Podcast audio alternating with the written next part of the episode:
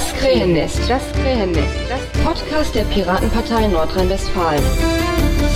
Hallo, herzlich willkommen beim Krähennest. Hier ist Johannes Thon alias Düsenberg und ich erzähle euch jetzt etwas von der C3S, eine sehr unterstützenswerte Aktion, wo auch Piraten tatsächlich mitgewirkt haben. Und was ist das?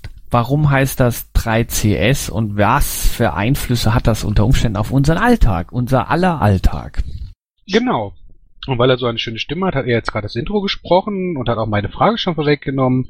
Lieber Johannes, C3S, kryptisches Zeichen ist kein Lead Speak, aber was bedeutet es? Es heißt Cultural Commons Collecting Society, kurz C3S, also die drei Cs und dann halt eben noch das S für die Society hinterher, ist eine europäische Genossenschaft. Es ist eine, eine alternative Verwertungsgesellschaft für musikalische Inhalte. Zu musikalischen Inhalten gehören auch die Liedtexte, die sogenannten Libretti. Momentan gibt es in Deutschland nur eine einzige Gesellschaft, die dort die Urheberrechte oder die Verwertungsrechte eigentlich wahrnimmt. Das ist die GEMA, die ist sehr bekannt und sehr beliebt, weil sie halt doch gefühlt ihre äh, Monopolrechte sehr stark für sich in Anspruch nimmt.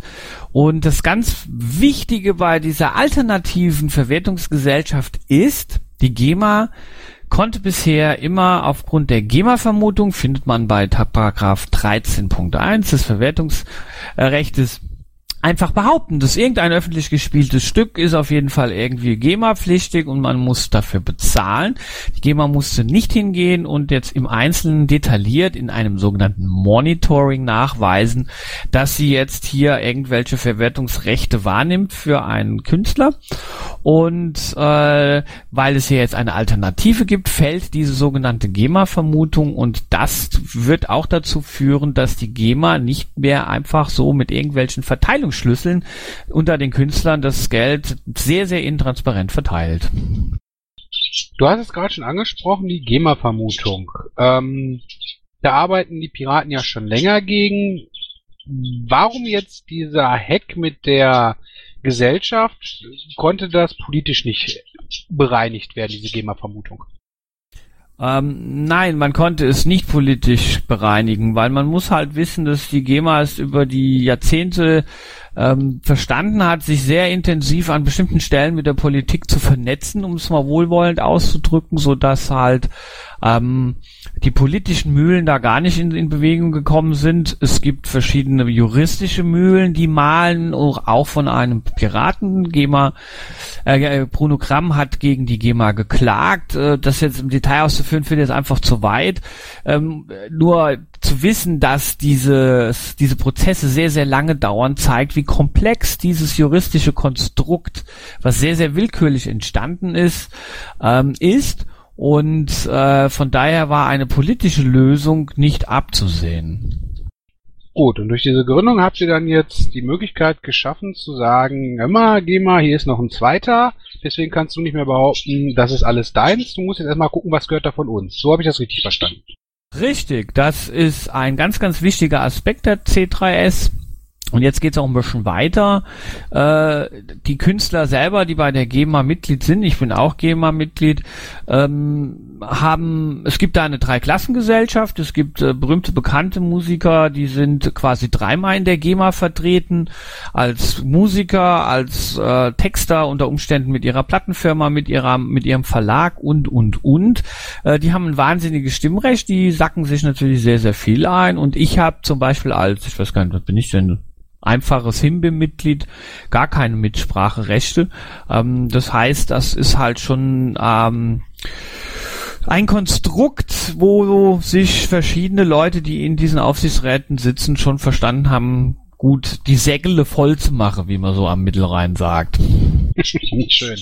Ähm, ja, ich habe aber auch gehört, da ist ja das, das, das Problem, ähm, dass du als Sänger oder als Künstler selber gar nicht so viel kriegst, sondern vielmehr diese Rechte Verwerter, also die Plattenfirmen. Ist das so richtig?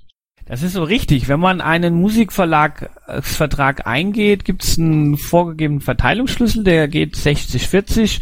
Das heißt, 40 Prozent bekommen die Verwerter, die Verlage und 60 Prozent bekommt der Künstler. Und da diese 60 Prozent fallen dann unter Umständen noch auf einen Texter oder einen Arrangeur oder Mitmusiker. Äh, Gerade so in der modernen Musikwelt ist es ja so, dass eine Band dann irgendwann sagt, okay, wir haben die Songs zusammen gemacht. Ähm, deswegen haben wir jetzt so und so und so und so die, die Verwertungsrechte, so dass unterm Strich eigentlich bei den, bei den Künstlern äh, gar nicht mal so viel ankommt. Und ein Verlag oder eine Plattenfirma oder wie auch immer jetzt der vertragliche Konstrukt da sich darstellt, bekommt die 40 Prozent, egal was passiert, lebenslang, äh, ob die jetzt sich dafür einsetzen, dass das die, die Musik irgendwie ähm, äh, publiziert wird, verbreitet wird, Werbung macht oder ob die gar nichts machen, spielt keine Rolle. Die bekommen das.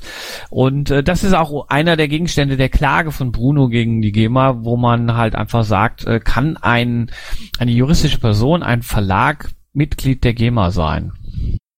Gut. Jetzt stellt sich mir die Frage, wir haben jetzt gehört, was die GEMA macht, wie da verteilt wird und dass das alles so ein bisschen, ähm, wer viel Geld hat, bekommt auch viel, viel mehr Geld ist. Wie macht die C3S es anders? Also die C3S äh, will ganz klar ähm, ganz an einer ganz bestimmten Stelle ist ja ein großer Unterschied. Ähm, wenn ich bei der GEMA Mitglied bin, dann sind automatisch alle meine Werke GEMA-pflichtig ich, ha, ich gebe die, die Entscheidung darüber ab. Ich kann nicht selbst entscheiden, was mit meinen Werken passiert. Das hat zum Beispiel für mich als Illustrationsmusiker, also Filmmusik, äh, zum Beispiel den Hintergrund, ich kann meine Musik nicht wie ein Auftragswerk einfach an einen Produzenten verkaufen, sondern es wird irgendwie über die GEMA gemanagt. Die C3S sagt ganz klar, ähm, der Künstler kann selber bestimmen, welches Werk er wie zur Verwertung der C3S zur Verfügung stellt und unter welcher Lizenz. Also mal so im Alltag, ich selbst, äh, rede ich aus dem Nähkästchen, wenn ich jetzt ein Musikstück mache, was sich irgendjemand einfach so zur Verfügung stellen will, für einen Wahlwerbespot zum Beispiel oder so, ähm, dann äh, muss ich leider Gottes auf meine Namensnennung verzichten weil dann wäre es GEMA-pflichtig oder aber es läuft über ein Pseudonym. Oder was wir auch schon hatten, dass meine Frau auch ein ganz toller Komponist ist, äh, einfach damit da ein Name steht. Und das ist eigentlich Quatsch. Das, das muss anders werden. Und das ist etwas, was die C3S genau den Künstlern an die Hand gibt. Die freie Entscheidung über ihr Werk. Also sprich, wenn ich dich jetzt bitten würde, mach doch mal fürs Krähennest einen Jingle äh, unter CC 4.0 Lizenz, könntest du das gar nicht. Also bei der GEMA.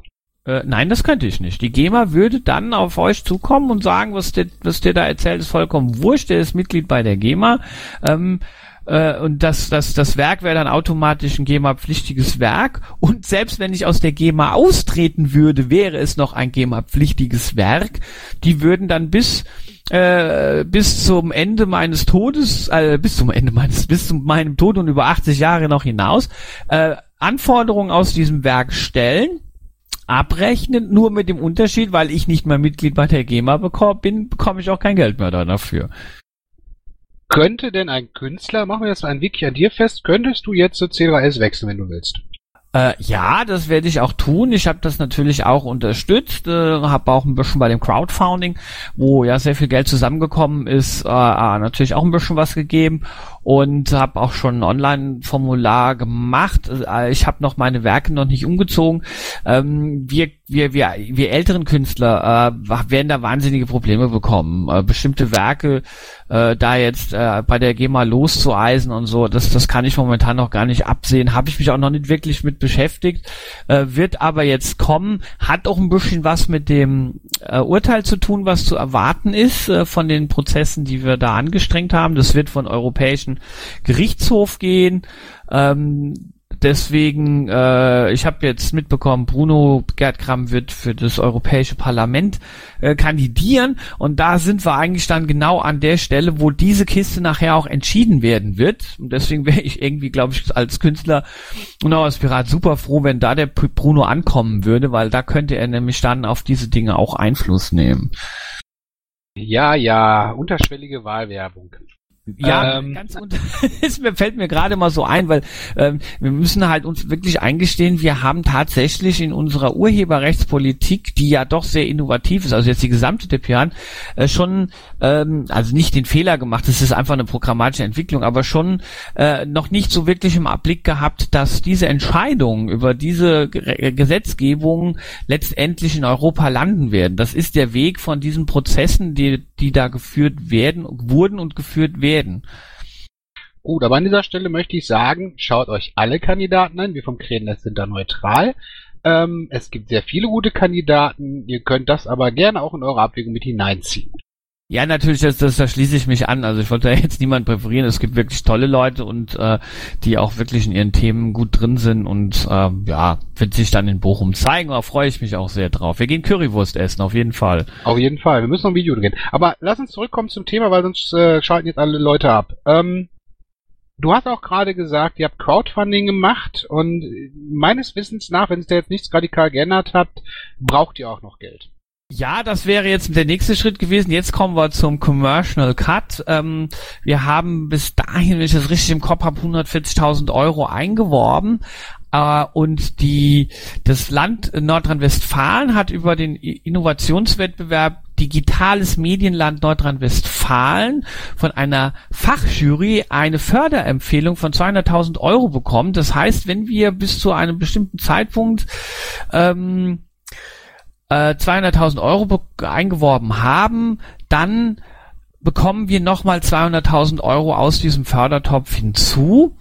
Äh, die C3S ist, in, ist mittlerweile gegründet. Am 25. September wurde die als europäische Genossenschaft in Hamburg gegründet äh, gegründet und ähm, in Deutschland muss das beim Patent- und Markenamt, was auch gleichzeitig das die Schiedsstelle für Streitigkeiten mit der GEMA ist, also da ist auch so ein bisschen der Bock der Gärtner, ähm, 2015 dann der Antrag eingereicht werden und zugelassen werden und äh, das versucht dann wahrscheinlich die GEMA dann auch noch zu verzögern, weil in dem Moment, wo das äh, Deutsche Patent- und Markenamt diese Zulassung dann äh, freigibt, fällt dann diese eben besprochene GEMA-Vermutung und es wird ganz viel Rumoren in diesem Verwertungsmarkt geben.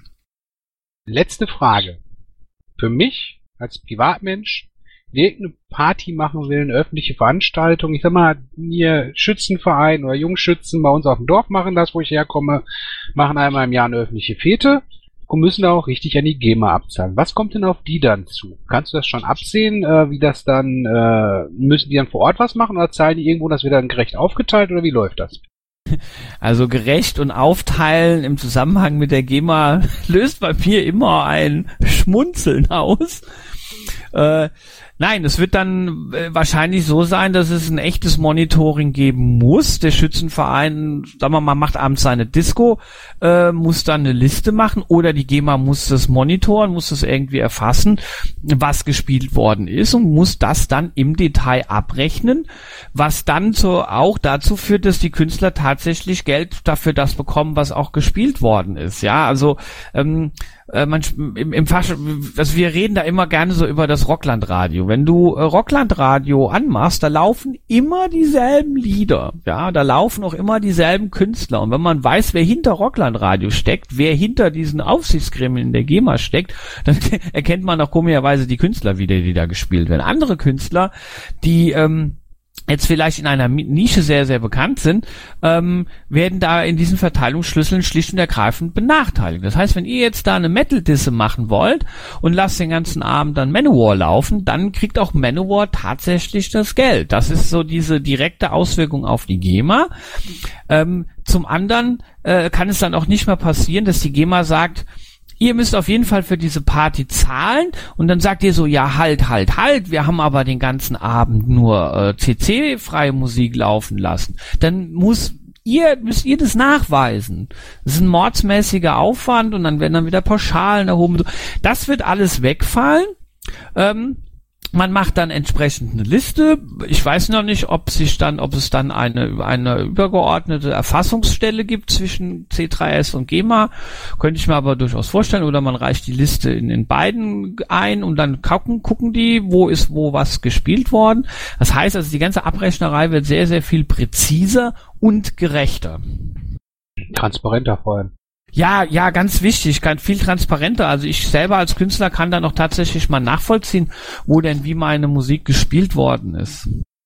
Das hört sich für mich alles sehr mh, hm, zukunftsweisend an, sehr interessant, was dabei rauskommt. Ich möchte auch gerne, wenn ihr euch gründet und da die ersten Sachen kommen, gerne wieder einen Podcast machen. Ähm, möchtest du den Zuschauern, Zuhörern da draußen noch ähm, etwas sagen, was ich vergessen habe zu fragen, was aber ultra wichtig ist? Ähm, ja, also wenn es hierzu Fragen gibt oder vielleicht auch Problemstellungen, wenn irgendeiner Probleme mit der GEMA oder was auch immer hat, kann man mich gerne immer direkt ansprechen. Sollte ich etwas irgendwie nicht wissen, ich weiß da auch nicht alles, weiß ich aber auf jeden Fall, wo wir äh, die nötigen Informationen herbekommen könnten. Äh, also mich einfach antwittern, at Düsenberg unterstrich mit UE oder halt äh, über meine E-Mail-Adresse johannes.ton at piratenpartei de äh, wird mich dann bemühen. Und ähm, wir Piraten haben hier tatsächlich ein richtig gutes politisches Standing. Und ähm, werden da auch entsprechend wahrgenommen. Und dass die C3S äh, gegründet worden ist, ähm, haben wir unterstützt, aber wir haben es auf piratiger Manier nie so an die große Glocke gehängt, weil es ist ja kein Piratenprojekt, aber es gab da ganz viele Synergien, Informationsaustausch, Motivation, ähm, unter anderem unsere Urheber Tische, die wir dieses Jahr gemacht haben und letztes Jahr, um auf dieses Thema aufmerksam zu, zu machen äh, lief auch sehr eng mit dieser C3S, mit dem Mike Michalke, der kommt ja auch da bei euch aus der Ecke.